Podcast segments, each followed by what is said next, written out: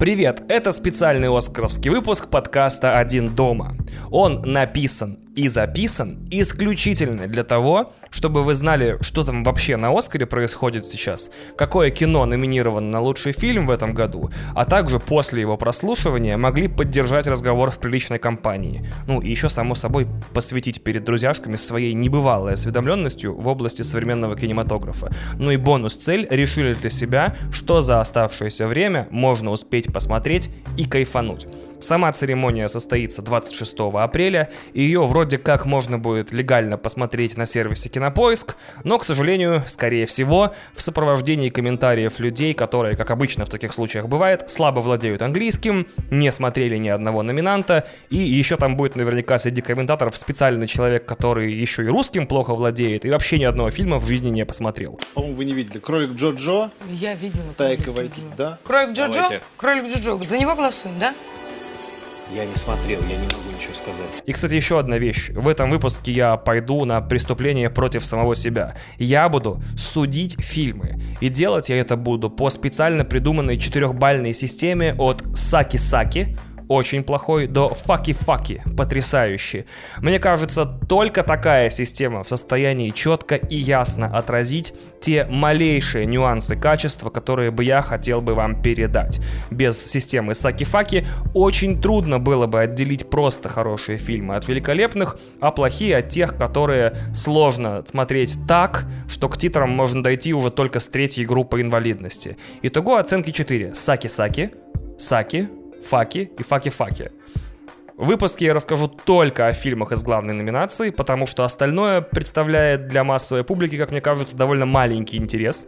Но для наших любимых дорогих патронов в конце выпуска будет небольшой блок про мои и Кристинины мысли об Оскаре в целом и наши недоумения по поводу конкретных номинаций и фильмов. И разумеется, огромное спасибо патрону подкаста Диме Петрову за идею этого выпуска. Напоминаю, что подписки, отзывы и оценки в приложениях подкастов стимулируют больше писать и чаще записываться. Поэтому не пожалейте времени, там потыкайте кнопочки на своих смартфонах. Это всегда занимает намного меньше, чем кажется. Можете просто написать подкаст Best, ведущий топ. Я не обижусь. Итак, поехали.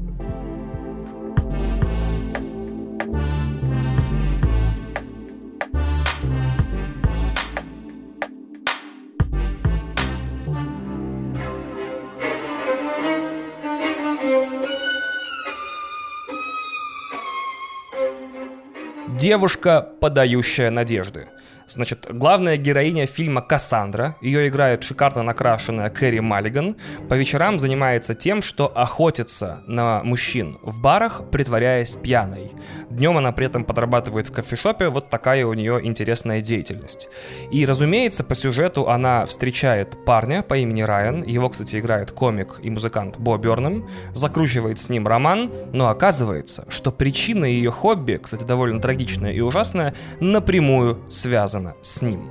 Девушка, подающая надежду, это прям очень неожиданный гибрид черной комедии и подросткового ревенж-триллера. И высказывается он настолько емко, настолько прямолинейно, что получается довольно андрофобная лента, полностью и целиком направленная против мужчин как таковых. То есть я его смотрел несколько месяцев назад, и сейчас не могу вспомнить ни одного персонажа мужского пола, который бы не был бы либо мудилой, либо лошарой. Вот в такой вот сложной координатной системе мудила, лошара по X и Y работает фильм со всеми мужчинами в своем сценарии. И еще мне понравился классный факт из производства фильма, что на кастинге на роль потенциальных и фактических насильников э, специально отбирались актеры, которые обычно до этого в кино и в сериалах играли добряков и милошей. То есть, чтобы подчеркнуть, что мудилой и насильником и абьюзером может быть даже постоянно улыбающийся красавчик или мужчина, который внешне вообще никак не ассоциируется с угрозой. Это классная идея, поэтому фильм так свежо выглядит.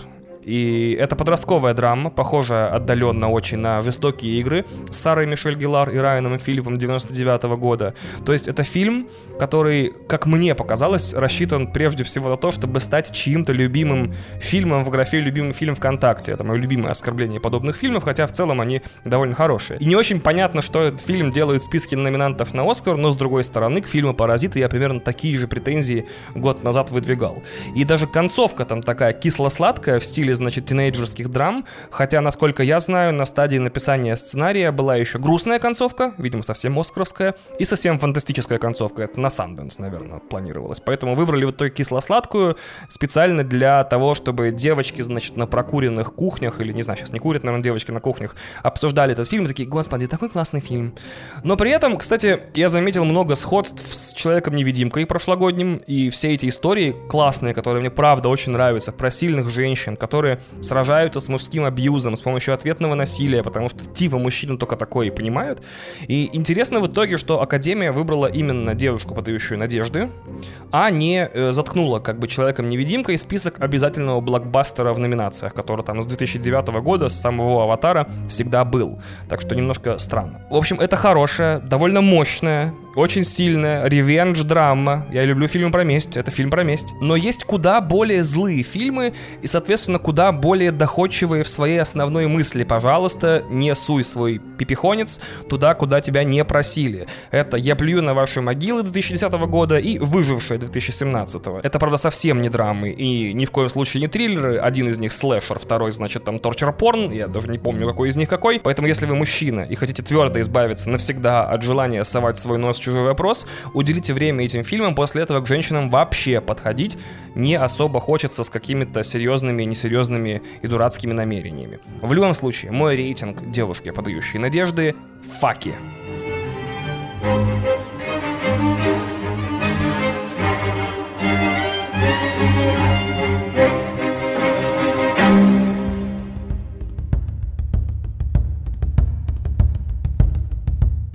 Звук металла. Барабанщик из очень-очень экспериментальной метал-группы теряет слух, практически вообще полностью, и уходит жить в коммуну глухих, где учится практически заново всему вообще с самого начала. Разговаривать, общаться, работать. И его план — это заработать денег каким-то образом на кохлеарный имплант. Это такая штука, которая транслирует вибрацию с костей в мозг. И таким образом вернуть себе прошлую жизнь, потому что слух он потерял на пороге большого музыкального прорыва своей группы под названием Black Gammon. Это игра слов. Black черный, Backgammon — это нарды. Во-первых, надо отметить, что у меня большая слабость к музыкальным драмам. Это вообще нужно учитывать, потому что вот э, объективно судить э, фильмы этой категории я не могу, так же, как и спортивные драмы. То есть для меня, например, э, «Движение вверх» супер великолепный фильм, такой же великолепный, как, например, «Живая сталь», Типа, блин, это же фильм про спорт, как там может быть что-то плохо. Во-вторых, если вам вдруг по каким-то причинам нужен был фильм, который вроде как одержимость, но не совсем одержимость про барабанщиков, то поздравляю, вот он, ура. И Риз Ахмед, исполнитель главной роли в этом фильме, выложился, извините за штамп, терпеть это не могу, на полную катушку. То есть он играет высушенного наркомании и глухого барабанщика, и поэтому во время съемок два часа в день занимался с персональным тренером, чтобы стремительно худеть, два часа в день занимался языком жестов и два часа уроками игры на барабане. Огромное спасибо, большой молодец. Интересно, почему он два часа просто не употреблял в день. Ну, ладно. И вот тут я прямо на экране увидел, что Риз Ахмед, э, первый мусульманин в истории Оскара, номинированный в этом году на главную мужскую роль, получил ее не по какой-то там несуществующей религиозной квоте, что в этом году нам нужны еще и мусульмане, а исключительно за талант. Супер круто сыграл, очень классно. Блять, я оцениваю актерскую игру, ебать. Вот и докатился. И вообще, смотря на него и на Майлза Теллера из задержимости, кажется, что барабанщикам вообще в жизни приходится непросто. Мне кажется, это какое-то тайное голливудское лобби барабанщиков. Типа, мы тоже люди, мы тоже умеем страдать, у нас тоже бывают плохие дни, блин, вы думаете, мы просто так лупим? Поэтому класс. И да, еще в лучших традициях современного Голливуда многих глухих в фильме играют настоящие глухие. То есть то, за что боролся современный Голливуд, чтобы люди с дизабилитис играли людей с дизабилитис, постепенно реализуется. Но в данном случае это выглядит очень круто, потому что Риз Ахмед действительно э, на языке жестов разговаривает так себе, и поэтому в некоторых сценах подчеркивается, что он долго вспоминает буквы, слова и так далее, а кто-то из персонажей общается очень быстро с фигуры, наверное, называются, э, собирая фигуры, и очень здорово получается. Очень классный фильм, особенно я хотел бы отметить охренительный финал, от которого, и я сейчас очень сильно преувеличиваю и сильно перегибаю, начинаешь вообще по-другому относиться к глухим. То есть я секунд пять после фильма подумал, что блин, круто было бы быть глухим. Потом такой, чувак, блин, перестань. Но если задача фильмов про людей с disabilities — это снять с них стигму, то, допустим, у этого фильма реально получилось с глухих все стигмы снять. Не только хочется их уважать, но и оказывается, что они совершенно по-другому относятся к жизни из-за вот их особенностей. Короче, крепкая, факи-факи фильму «Звук металла».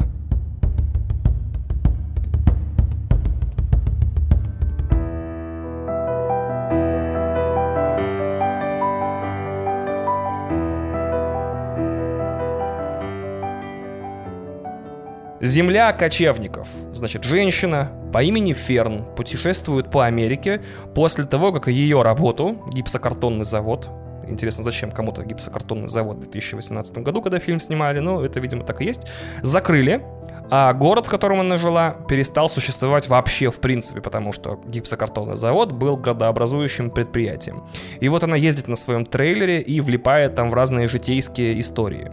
«Земля кочевников» — это остро социальный фильм, прям для американцев вообще очень прям в нерв ударил, потому что капитализм в Америке приговаривает города к исчезновению одним махом. В итоге по штатам на данный момент по статистике катается 3 миллиона людей вот этих на фургончиках, таких вот номадов, то есть странников, кочевников. А это, между прочим, целый процент населения. То есть ставишь 100 американцев, один из них точно живет в трейлере и ездит по штатам. Во-вторых, вот это вот остро-социальная для штатов история рассказана так интересно и с такой любовью к этим бродягам-симпатягам, что ты им, как и как в случае с звуками металла, даже немножко начинаешь к концу фильма завидовать. И вообще, если вы хотите свой собственный, значит, Оскар Experience, то есть хотите хотя бы одну драму, такую прям драму-драмищу в год посмотреть, и чтобы она была не тупая, не скучная, и давайте все-таки смотреть фактом в глаза, мы в России живем не про женщин и не про меньшинство, то «Земля кочевников» — это ваш выбор. Тем тем более, скорее всего, он 26-го там и победит, и в итоге его все равно придется вам смотреть. Пару слов про Фрэнсис Макдорманд. Она совершенно космическая тетка.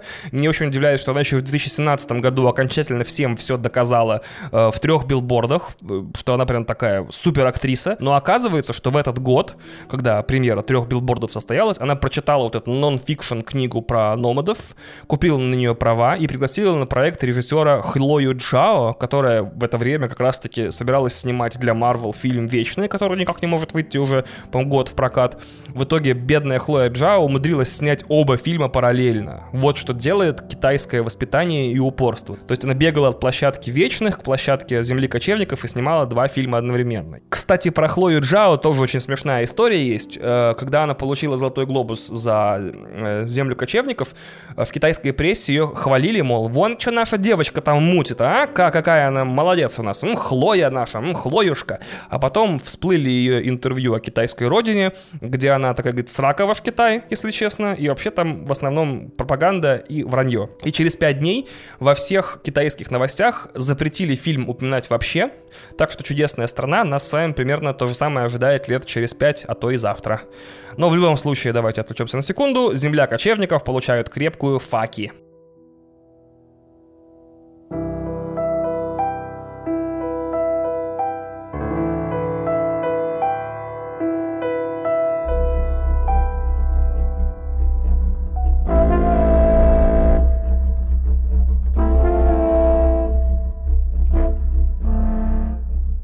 Иуда и Черный Мессия, как фильм, был абсолютно неизбежен. Уж не знаю, сколько там времени должно было пройти с того, как каждая третья, четвертая драма в Голливуде начала так или иначе касаться вопросов истории темнокожих в США, но рано или поздно понятно было, что этот вал фильмов про судьбу чернокожих в разные временные периоды должен был коснуться «Черных пантер».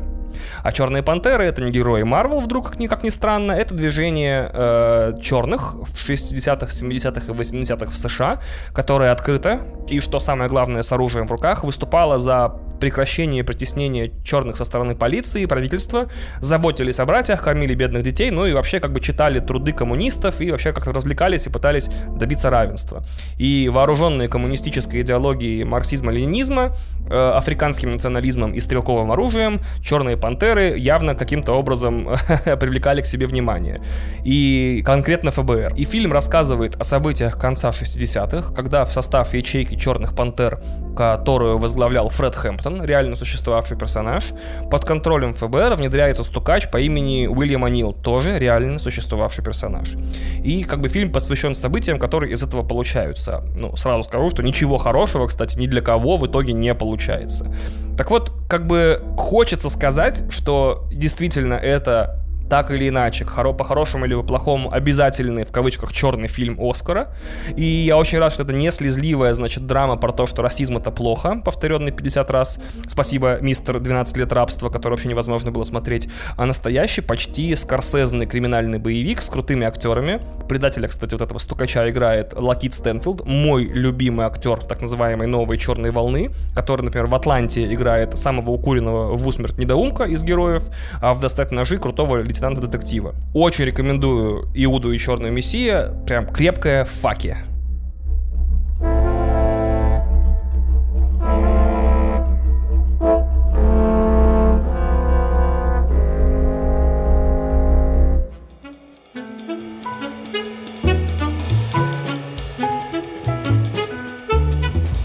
Насчет Манка. Давайте сразу к главному. Манк — это фильм про сценариста-гражданина Кейна, который где-то в глуши, значит, в домике много курит, пьет и между этими несложными занятиями пишет сценарий будущего шедевра мирового кинематографа под названием «Гражданин Кейн». При этом он раз за разом проваливается в флешбеки о том, как он тут вообще оказался, почему пишет именно этот фильм и что его заставляет его писать. То есть в широком смысле Манк — это фильм о фильме, который можно смотреть в отрыве от ленты, про создание которой он рассказывает. Во-первых, Netflix, как мы с вами знаем, давно начал выделять именитым режиссерам деньги на некий, значит, в кавычках, фильм мечты. И лично меня удивляет, что именитые режиссеры замечательные не хотят все время, всегда снимать фильмы про огромных боевых роботов, а хотят вечно снимать какие-то странные черно-белые драмы про какие-то личные вопросы. Вот что Куарон снял Рому, что вот Финчер снял Манка. Один только Зак Снайдер, получив деньги на фильм «Мечты», снял фильм про ограбление казино в Лас-Вегасе группой солдат во время заражения зомби. Вот наш человек. Наверное, на следующий раз точно про боевых роботов что-нибудь снимет.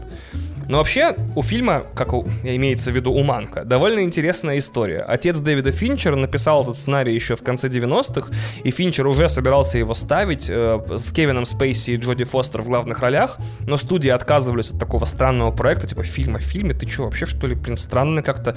Ты какую-то, значит, э, нашу голливудскую классику объясняешь, что у него была какая-то особая история создания. Блин, и fuck you. В итоге Финчер пошел снимать «Бойцовский клуб», а отец его умер в 2003 году, так и не дождавшись воплощения своего сценария на экране. Так что для Финчера это действительно на многих уровнях очень личная история, и, а забавно будет, если через 20 лет Netflix даст Финчеру денег уже на экранизацию вот этого всего произошедшего. То есть фильм о фильме о фильме. И важно отметить, что Дэвид Финчер никогда не снимал плохое кино.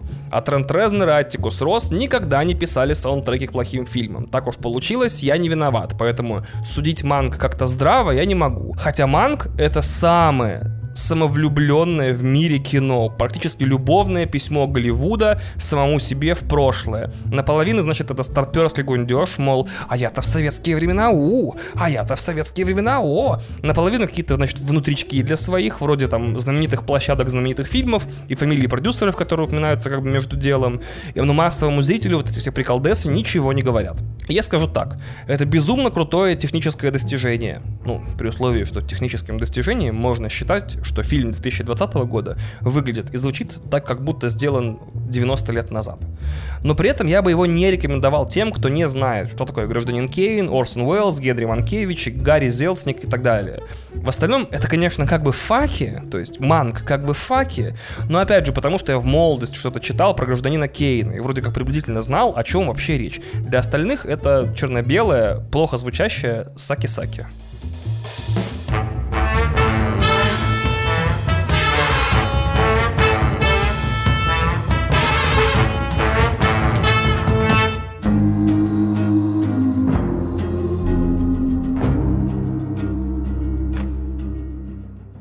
Минари.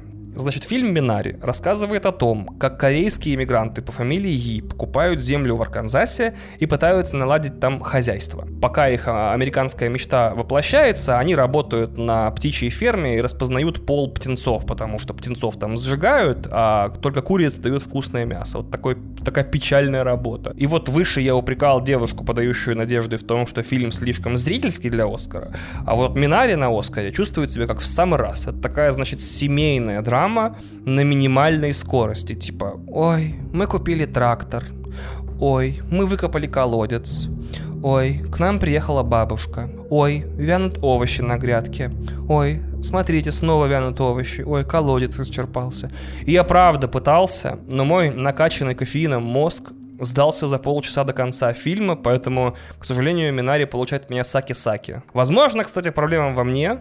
Я знаю прекрасных людей с отличным вкусом, которые бы поставили факи, но я вас предупредил. Это прям медитативная, задумчивая, очень-очень медленная оскаровская драма, которая, скорее всего, так или иначе была под Оскар и снята. Кстати, режиссер фильма, практически собственные воспоминания из детства, э, когда он там, бабушка к нему приезжала, в фильме и пересказал. Мне не понравилось, у вас может быть другое мнение, когда вы его посмотрите, и если вы его просмотрите, но в любом случае, как бы не верьте людям из интернета, в том числе мне.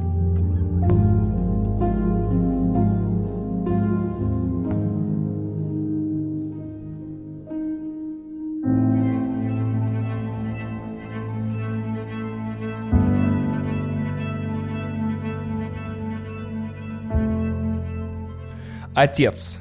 Значит, «Отец» с Энтони Хопкинсом — это самый страшный фильм года. Никакие ужасы, вышедшие в 2020-м, не стоят даже рядом с этим фильмом, в котором показывают, что такое деменция прямо от первого лица. «Отец» — это экранизация одноименной французской пьесы, в которой рассказывается о том, как а, ну и вот тут довольно сложно передать сюжет в одном абзаце, в двух, да и в трех, потому что из-за деменции главного героя события от лица персонажа смешиваются в какую-то такую странную сюжетную кашу, и непонятно, некоторые события фильма были в один день, или их разделяют недели, месяцы, годы, непонятно, кто из героев фильма что говорил на самом деле, а что не говорил, и не хочется спалить главную деталь фильма, но даже непонятно, как некоторые герои на самом деле выглядят. И, и это вау. И Энтони Хопкинс, с ним вообще все понятно. То есть это без всяких скидок, великий актер, ну, разве что в «Трансформерах 5» ему, наверное, играть не стоило.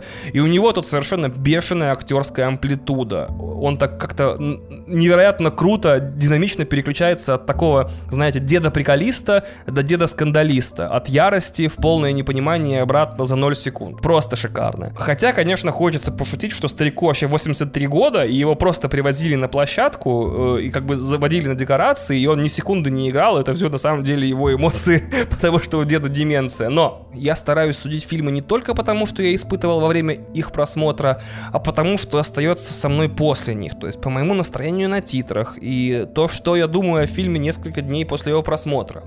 Так вот, «Отец» — это ужасно хороший фильм про ужасные вещи, про то, как страшно стареть, как возраст забирает у вас со временем абсолютно все — память, рассудок, достоинство. И я грешным делом подумал, что, может, те стрёмные шведы из той деревни в состоянии были правы, и в 72 надо прыгать со скалы. Я посмотрел фильм неделю назад, до сих пор вспоминаю его с легким содроганием, поэтому это заслуженное факи-факи отцу. Факи-факи отцу — это то, что я с психотерапевтом обсуждаю.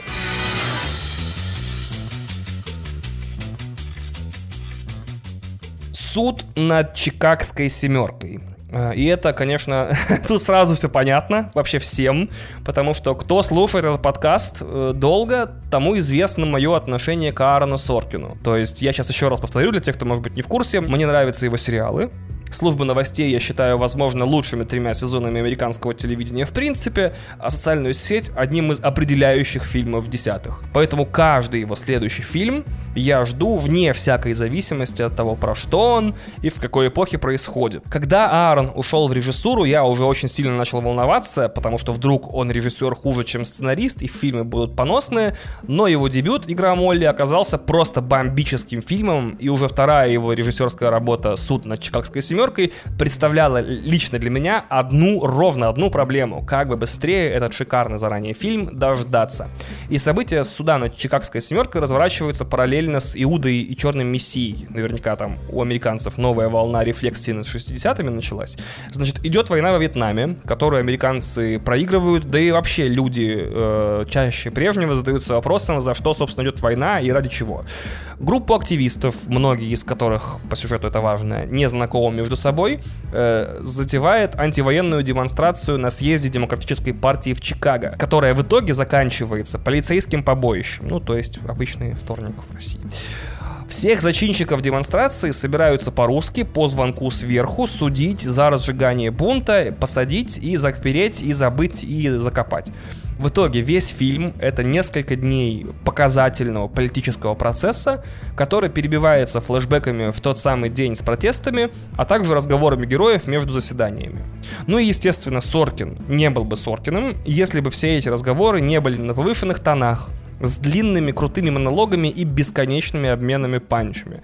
То есть я даже тут не буду останавливаться, это лучший сценарий наверняка этого года, то есть сразу Аарон Соркин там огребет свой Оскар за то, что герои разговаривают по-соркински, то есть все постоянно ссорятся, мирятся, подкалывают друг друга, задумчивые монологи, прям, м-м, если вы любите текст, этот фильм хочется облизать и съесть. И, кстати, фильм замышляли снять еще в 2006-2007 году, Спилберг э, пригласил Соркина к себе домой, и рассказал ему, что хочет снять фильм про самый позорный политический процесс в истории Штатов, про Чикагскую семерку. Соркин послушал его, покивал такой, угу, угу, вышел из дома Спилберга, сел в машину, приехал домой такой, да кто это вообще такие?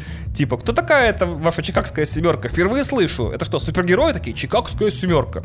Ну, в итоге сел, написал сценарий, и, как обычно, что-то не получилось, со студиями не удалось договориться, и сценарий лег на пол. Второй шанс был у фильма в 2013 году, ну, там тоже что-то по бюджету не сложилось, и проект снова свернули. И вот только в 2018 году, наконец-то, Спилберг понял, что в конце концов этот фильм может снять Соркин, потому что он умеет снимать теперь кино, он теперь режиссер, и удалось собрать денег и прямо к выборам, значит, э, новым вот этим Трамп-Байден снять фильм, но, как обычно, пандемия, в итоге Netflix опять спас мечту талантливого режиссера, в этом случае даже двух, Спилберга и Соркина, так что спасибо, блин, Netflix, который финансирует мечты людей в Голливуде. Опять же, сложно недооценить важность фильма про заказной политический процесс. И сложно не понять, скажем так, что имеет в виду автор, когда с самых первых секунд общения судьи с прокурором и с адвокатом уже всем все понятно, и задача суда просто довести этот цирк до приговора, и сложно такие вещи не считывать, живя в стране, в которой, судя по новостям, суд над Чикагской семеркой проходит каждую неделю. Вот такая вот, знаете ли, сила кино. Несправедливые суды, они даже в свободной, на первый взгляд, Америке не всегда были свободные. Короче говоря, пока я не приплел сюда еще лично Путина и Навального, и там, не знаю, Сороса и кого там еще, и евреев, например, скажу, что суд над Чикагской семеркой — это полный и беспросветный факи-факи. Надеюсь, вы не позволите русскому дубляжу на Netflix испортить себе кайф, хорошо учили в школе английский язык, потому что именно тогда есть шикарная возможность, которая нам не так часто представляется, получить от фильма удовольствие аж на легендарное тройное факи.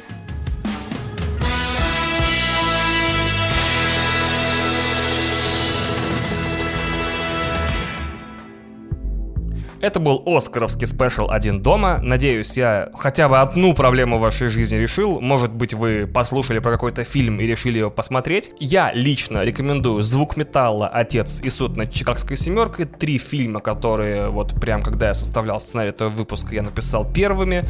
И такой, блин, вот эти вот про эти фильмы вообще очень хочется рассказать, очень хочется рассказать. Про остальные тоже хотелось, но намного меньше. Поэтому, опять же, надеюсь, я вам чем-то помог. Э, встретимся с вами 27 апреля, когда объявят победителей. Надеюсь, победят крутые фильмы. Но в любом случае, не забывайте главное. Оскар, не Оскар. Э, Золотой глобус, не Золотой глобус. Бафта, не Бафта. Пускай побеждают фильмы, прежде всего, в вашем сердечке. На этом все. С вами был «Один дома», специальный оскаровский выпуск. До свидания.